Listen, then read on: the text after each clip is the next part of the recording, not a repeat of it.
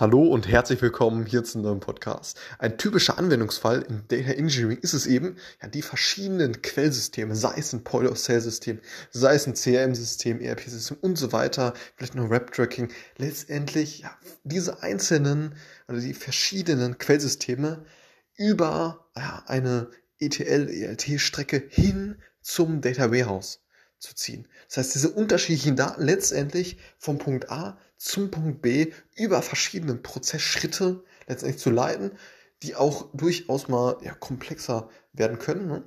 Und das alles, diese, diese einzelnen Prozessschritte letztendlich zu orchestrieren, dafür benötigt man eben ein, ein, ein Tool, was das Ganze eben ja, monitort, scheduled, ne? also dass die, dass die Jobs zur richtigen Zeit äh, laufen, vielleicht auch parallel laufen und so weiter.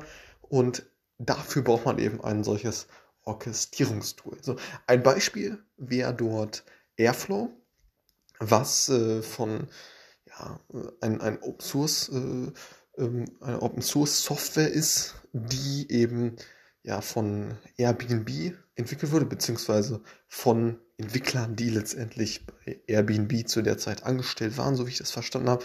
Und das Ganze kam 2015 raus und bietet eben die Möglichkeit, also diese Software Airflow bietet eben die Möglichkeit, ja, eine solche Orchestrierung dieser einzelnen, ja, dieses, dieses gesamten Prozesses eben durchzuführen. So mithilfe eines DAGs, also Directic äh, äh, Acyclic Graph.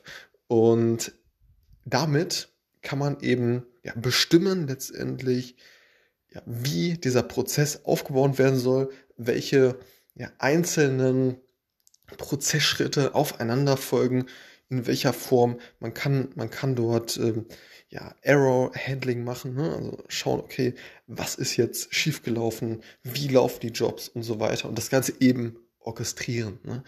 Und das ist absolut essentiell und auf Basis von ja, eben, eben Airflow äh, sind, dann, sind dann auch mit der Zeit ja, weitere Tools entstanden, die eben ja, verschiedene ja, letztendlich Schwerpunkte haben.